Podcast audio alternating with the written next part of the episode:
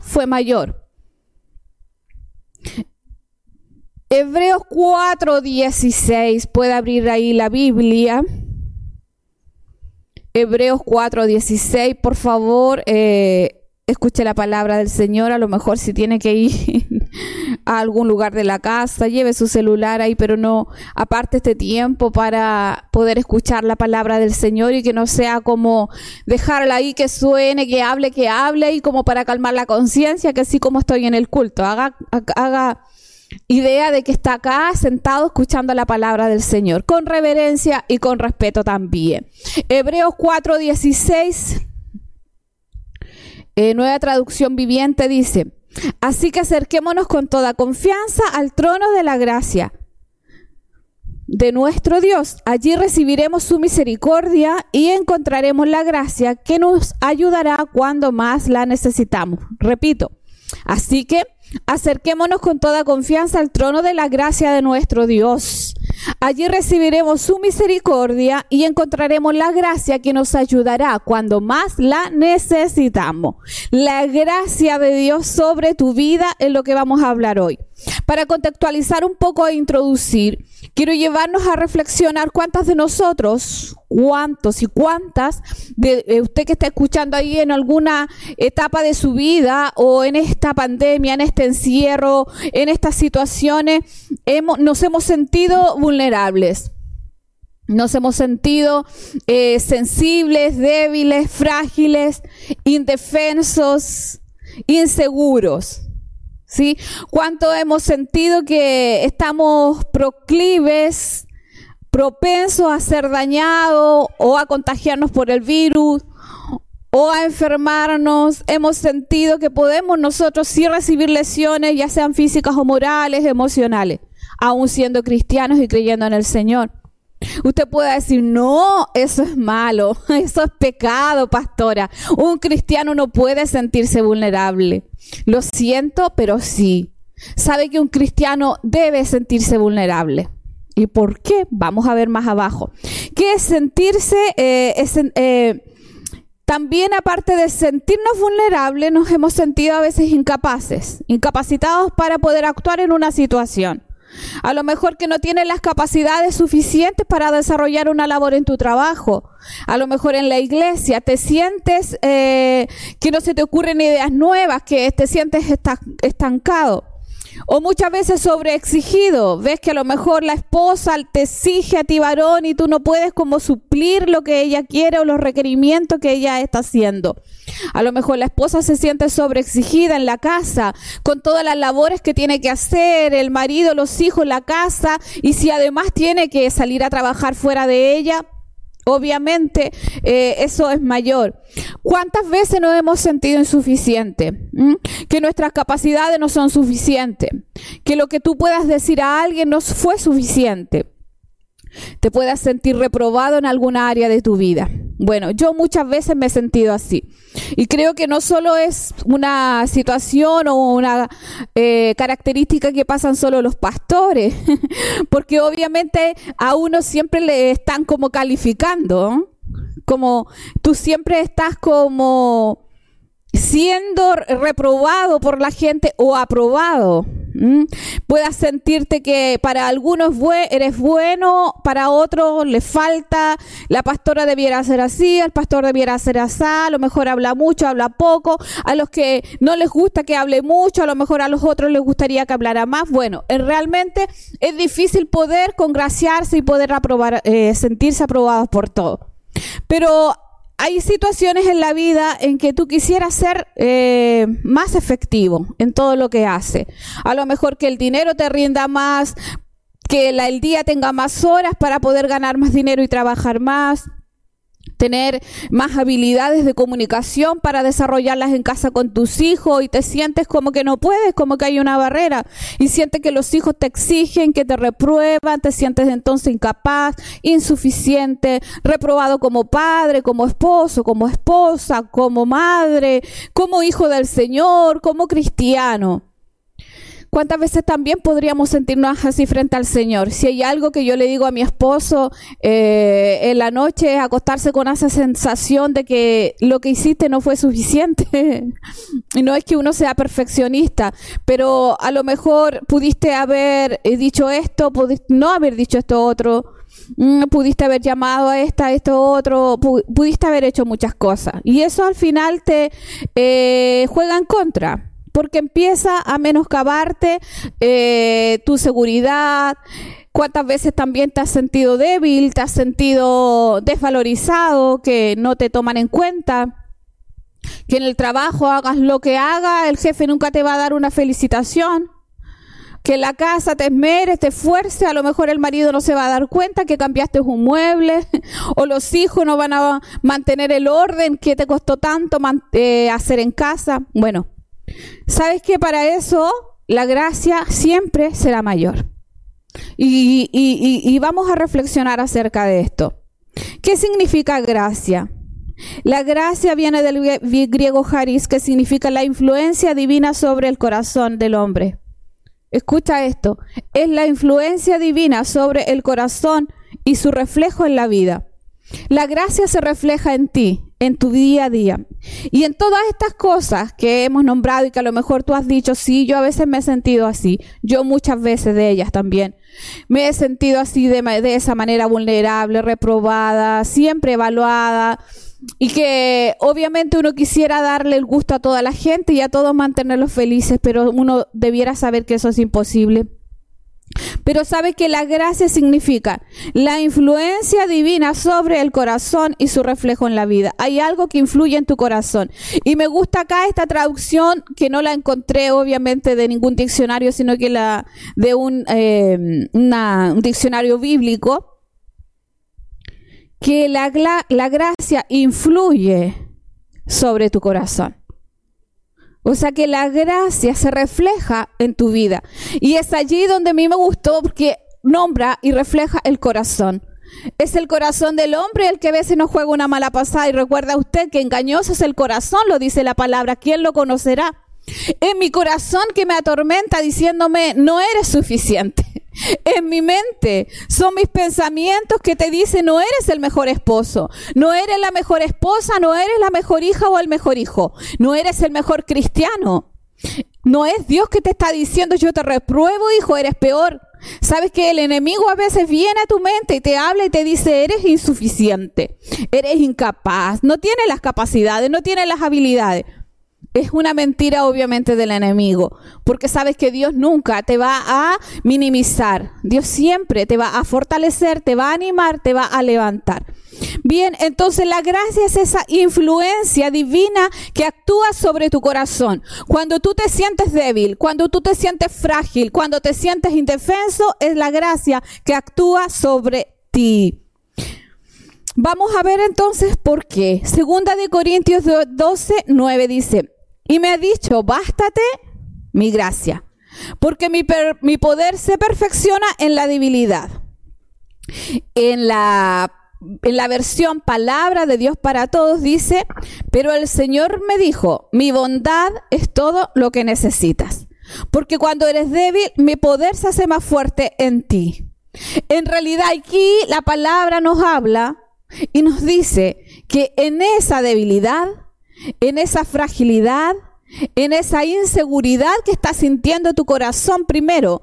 La gracia influencia o la gracia actúa sobre tu vida y se refleja en ella. Y dos, que la gracia te debe ser suficiente. Porque dice, bástate mi gracia. Bueno, aquí tenemos a Pablo. Pablo llevaba una situación difícil en su cuerpo. Se creía que podía tener una infección en los ojos, bueno, era una enfermedad en sus ojos.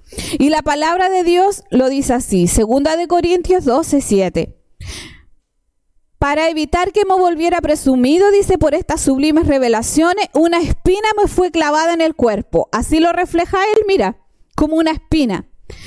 Un mensajero de Satanás que me atormentara. O sea, la enfermedad, lo que a él estaba pasando, lo caracterizaba o lo define aquí como una espina clavada en el cuerpo, como un mensajero de Satanás. ¿Para qué? Para que lo atormentara. ¿Cuántas veces te has sentido atormentado por una enfermedad? Un dolor de cabeza terrible, dos días, tres días, dolor de huesos, de cuerpo. A lo mejor te has sentido atormentado emocionalmente, yo me sentí atormentada emocionalmente, le digo, Dios, llévate este dolor, llévate este pensamiento, llévate esta, esta frustración, que puede ser algo que nos atormenta. Pero ¿qué dice acá? Tres veces le rogué al Señor que me lo quitara, dice Pablo. Pero él me dijo, te basta con mi gracia, pues mi poder se perfecciona en la debilidad. ¿Qué les está diciendo Dios aquí, querida iglesia? Yo le decía a los jóvenes el día viernes, cuando Dios le dice a Pablo, bástate mi gracia, o como lo vimos en la versión de palabra de Dios para todo, mi bondad es todo lo que necesitas, porque gracia significa también aquello, gratitud, aprobación, donativo, gozo, mérito, bondad. Es un don inmerecido. La gracia es algo que tú no mereces, es un regalo que el Señor te da. Cuando Dios le habla y le dice a Pablo, bástate mi gracia, mi gracia es suficiente por sobre esta enfermedad que Pablo dice la palabra que le rogó tres veces que se la quitara y Dios le dio respuesta, no le dio por respuesta sanidad, le dio por respuesta algo mayor. ¿Y por qué algo mayor?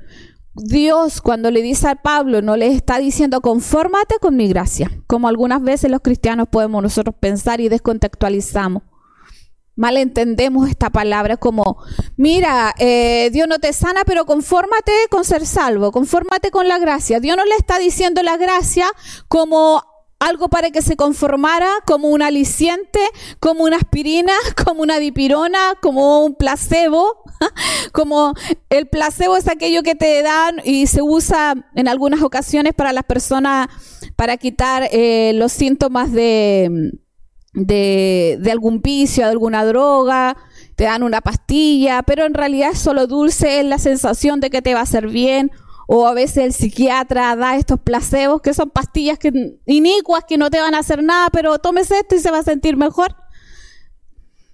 Muchas veces creemos que Dios le habló a Pablo y le dijo, quédate con mi gracia, mira, no importa que no te sane, pero quédate con mi gracia así como un premio de consuelo. La gracia no es eso. Dios sabía exactamente lo que le estaba diciendo a Pablo. Si no te sano, mi gracia te es suficiente. Porque sabía que la gracia iba a suplir todo lo que Pablo necesitara. Y ahí voy a lo que significa sentirte vulnerable. Cuando tú dices, yo no me puedo sentir vulnerable porque soy hijo de Dios, le estás cerrando la puerta a que la gracia actúe. Porque dice aquí la palabra que mi gracia se perfecciona en que, o el poder de Dios se perfecciona en que, dígalo por favor todos los hermanos que están acá, en la debilidad. en tu debilidad. Por eso hay un texto que dice, cuando diga el débil, fuerte soy. No es aquí como que dígalo, miéntalo, no, es que en realidad en tu debilidad el poder de Dios actúa con mayor eficacia. Cuando tú no quieras sentirte vulnerable, el problema de la iglesia hoy en día, ¿por qué no recibe milagros? Es porque no se siente vulnerable es porque no se siente necesitado de Dios. Y vimos que la vulnerabilidad era sentirse sensible, débil, frágil, indefenso, inseguro, propenso a recibir una lesión física o moral. Cuando tú sientes que algo está mal, como Pablo aquí se sentía que le faltaba algo con un faltante, Dios suple ese faltante a través de su poder y de su gracia. Entonces dice, por lo tanto, gustosamente haré más bien alarde de mis debilidades. Mira, Pablo lo entendió, pero perfecto. Pablo dijo, si yo me, me, me, basto de la gracia de Dios y el poder de Dios se perfecciona en mi, debilidad, con gusto me regocijo en esas debilidades. Tú podrías decirlo, yo hasta ayer no lo podía decir. Oh Señor, me, me regocijo porque me siento frustrada. Me regocijo porque siento pena, porque me siento insuficiente, porque me siento incapaz, porque me siento reprobado o reprobada en alguna área. Pablo aquí dice, me regocijo en mi debilidad, los insultos, las privaciones, las persecuciones, las dificultades. Ah, perdón, me perdí. Dice, gustosamente haré más bien alarde de mis debilidades para que permanezca sobre mí el poder de Cristo. Porque por eso me regocijo en debilidades, en insultos, en privaciones, en persecuciones, en dificultades que, que sufro por Cristo. Porque cuando soy débil, entonces soy fuerte. Glorioso Señor. Pablo aquí está diciendo, me regocijo en las debilidades, no como la manera ilógica de nosotros enfrentar una prueba o un desafío, sino de sentirnos débiles y sentirnos vulnerables, rendirnos a la presencia de Cristo. Es sentir que Él, que sin Dios no somos suficientes, ¿ah? que necesitamos la gracia de Dios. En este pasaje de la, Biblia, de la Biblia, Pablo se lanza contra el razonamiento popular de nuestra cultura, obviamente, porque él dice que su debilidad es su fortaleza. Hoy día podemos escuchar muchos mensajes, libros y todo, ¿cierto? Eh, siete razones de la autosuficiencia, de sentirte seguro, con Dios eres invencible, sí, con el Señor, pero tú no eres invencible. Con Dios somos invencibles. Entonces es importante que usted pueda sentir que necesita de Cristo y que se siente vulnerable. Porque Dios mantiene esa, ese faltante para que tú dependas de Él. Aquello que te falta, aquello que necesita, aquello que te hace sentir a lo mejor incapaz, es lo que Dios quiere suplir a través de su gracia. Mientras tú te sientas absolutamente fuerte, independiente, mientras tú te sientas suficiente para poder enfrentar las situaciones de la vida, de la gracia de Dios no podrá actuar. La gracia de Dios no podrá actuar. Yo he sentido que para todo este tiempo, y hablando sinceramente, ha sido complicado y hemos pasado proceso. Con nuestra fe. Unos al inicio de la pandemia nos sentimos angustiados por un tiempo, sentíamos que esto nos iba a matar. Pero es verdad. Sentíamos que en cualquier momento nos podíamos contagiar y nos íbamos a morir. Sentíamos que tosíamos y teníamos, como dice Mateo, la coronavirus. nos sentíamos absolutamente indefensos. El proyecto de vida se nos vino abajo y nos sentimos inseguros, débiles y frágiles, vulnerables. Vulnerables, absolutamente. Y no es otra cosa que Dios viniéndote a decir, tu hombre, ni por todo el dinero que puedas tener, el mundo, ni los reyes, a toda esta pandemia nos atacó por igual. Solamente que Dios te viene a mostrar que el hombre sin Dios no es nada y que la gracia de Dios se perfecciona en ese faltante, en esa debilidad.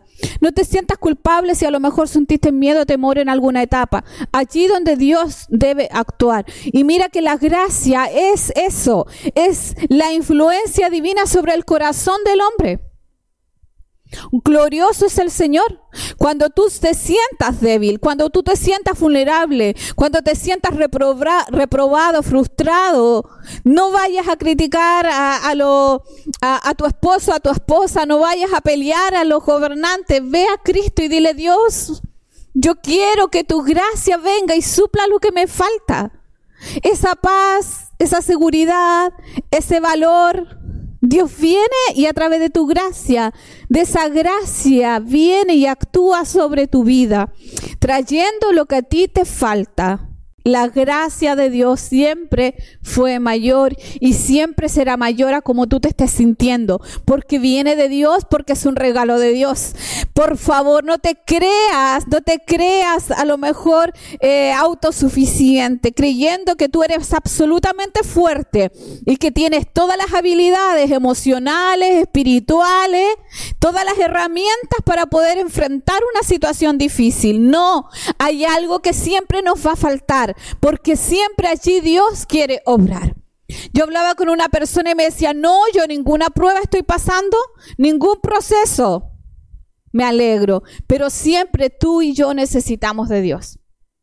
Siempre necesitamos más del Señor. De alguna manera vienen las emociones y nos juegan mala pasada.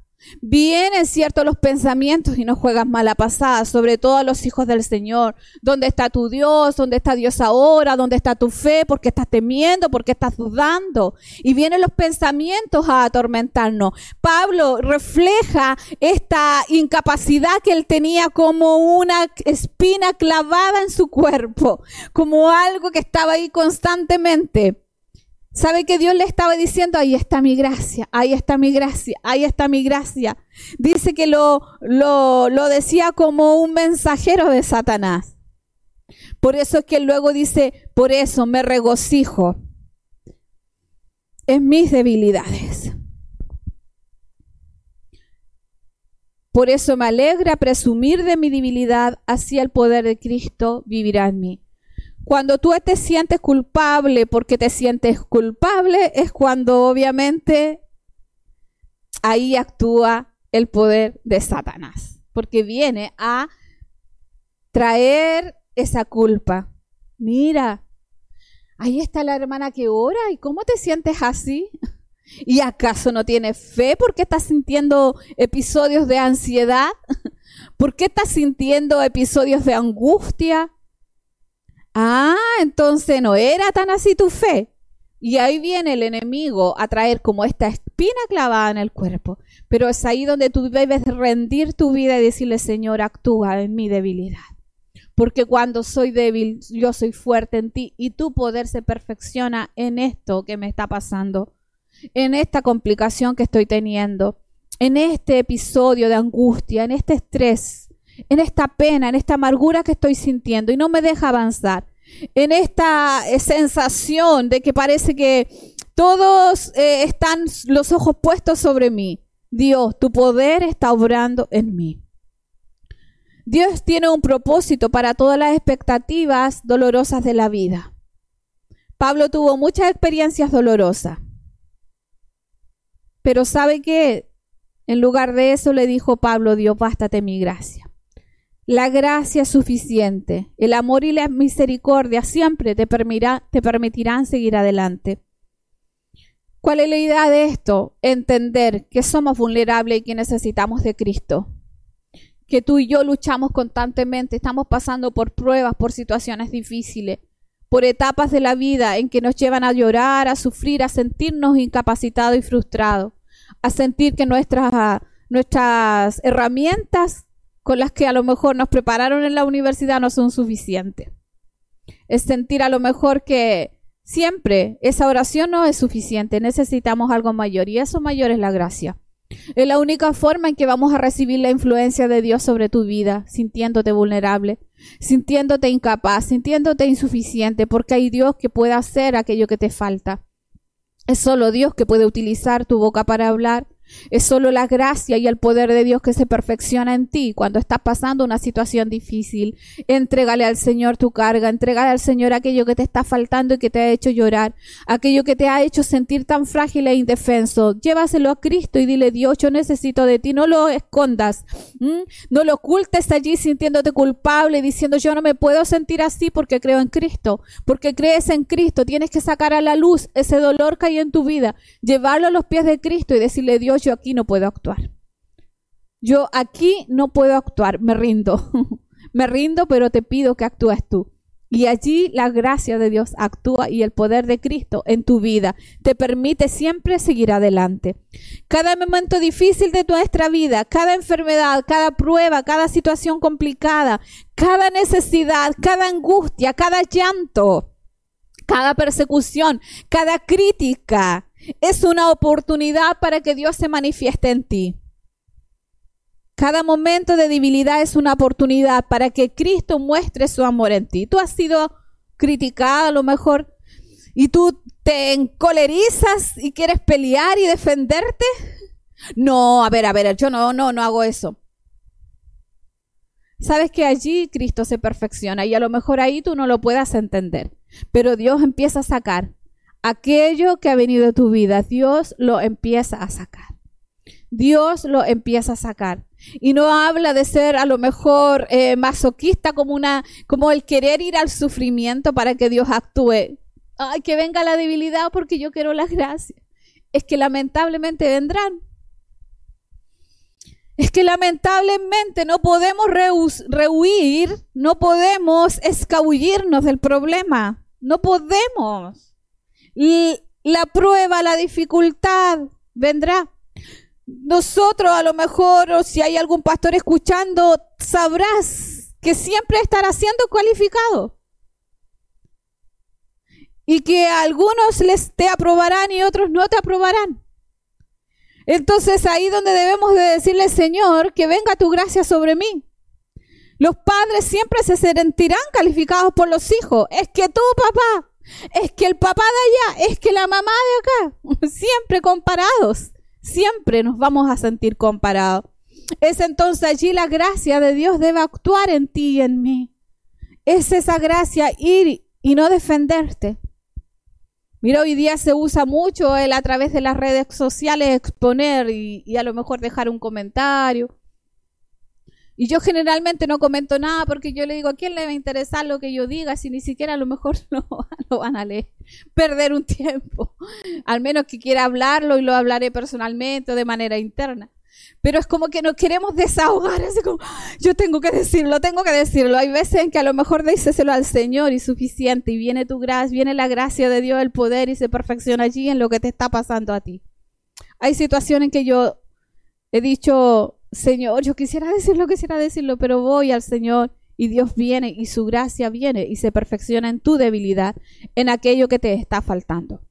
Entonces Dios no le está diciendo a Pablo que se conforme con su gracia como una anestesia o un premio de consuelo. La gracia es mayor. La gracia es suficiente, como todo lo que tú necesitas, como algo de tan valor. Y mira lo que dice. Volvamos al texto inicial. Acerquémonos con confianza al trono de la gracia de nuestro Dios al trono. La gracia está en un trono, en el trono. La gracia es un símbolo de poder, autoridad. El trono, perdón, es el símbolo de poder y autoridad. Acércate allí. Allí en ese trono encontrarás misericordia y encontrarás la gracia. No es la gracia lo que esté votado, lo último, lo escondido. La gracia es un regalo que tiene valor para tu vida. Es lo que tú necesitas para sentirte suficiente en Cristo. Es lo que necesitas para sentirte completo, para sentirte completa.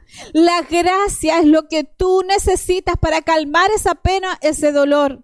Es esa influencia de Dios en tu vida y en tu corazón para quitarte esa angustia, para quitarte esa soledad, ese menoscabo, ese menosprecio que estás sintiendo. Es la gracia de Cristo.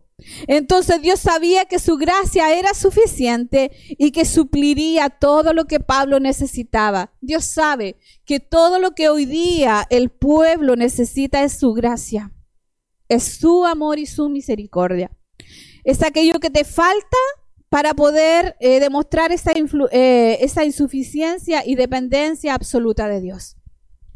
La debilidad es aquello. Y a lo mejor ese dolor es aquello, como decía Pablo. Yo me gozo en esa persecución, en ese dolor, en esa pena, en esa debilidad, en esas privaciones, porque cuando soy débil entonces soy fuerte.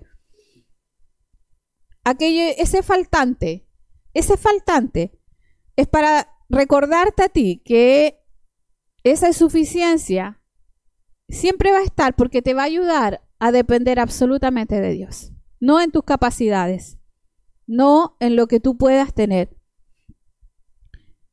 La gracia es la influencia divina sobre nuestro corazón herido y dañado.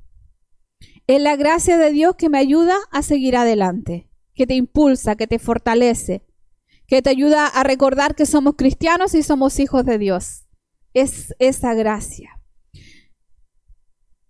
Nunca debemos olvidar, querida iglesia, que en todos los procesos que tú puedas estar pasando, la gracia de Dios siempre será mayor. Siempre actuará sobre tu vida si tú le permites hacerlo. Si tú oras al Señor y le dices, yo quiero que tu gracia actúe sobre mí.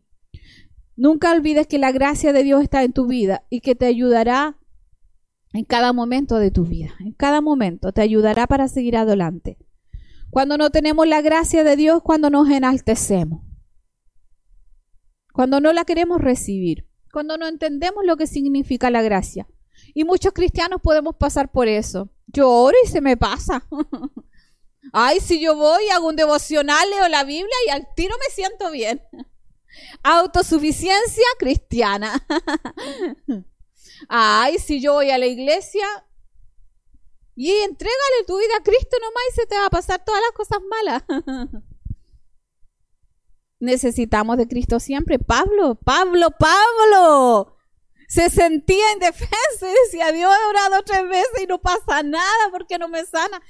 Tuvo que haberle dicho a Dios con un dolor en su corazón tres veces, te he pedido que me sane. Y mira, y era tanto que él decía, esto es una espina clavada en mi cuerpo. Es algo que me duele, es algo que me atormenta.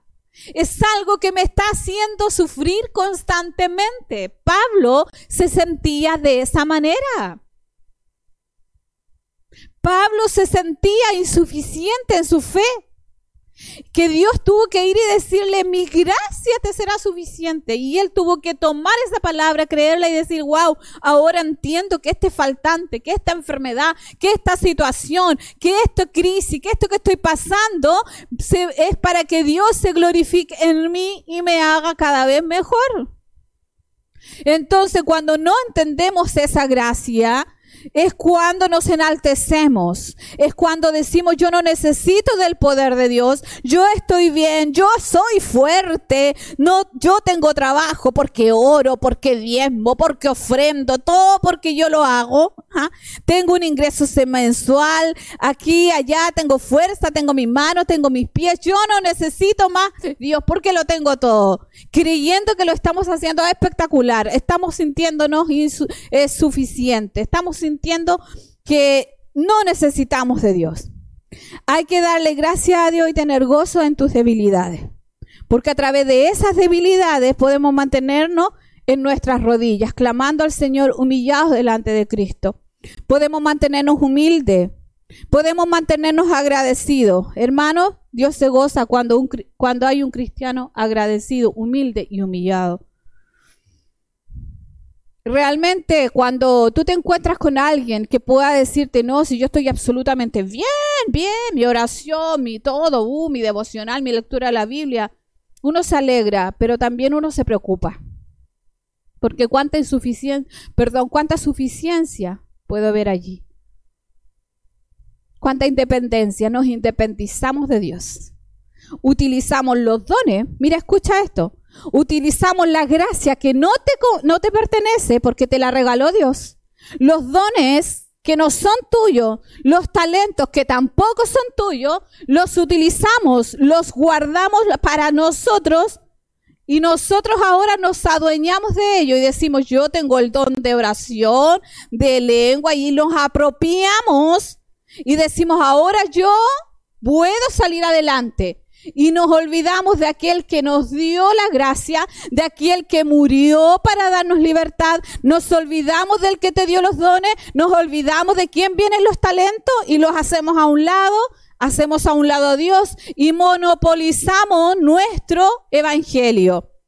Ahora yo soy suficiente porque yo leo, porque yo oro, como que tomamos lo de Dios y lo tomamos y nos apoderamos de ello.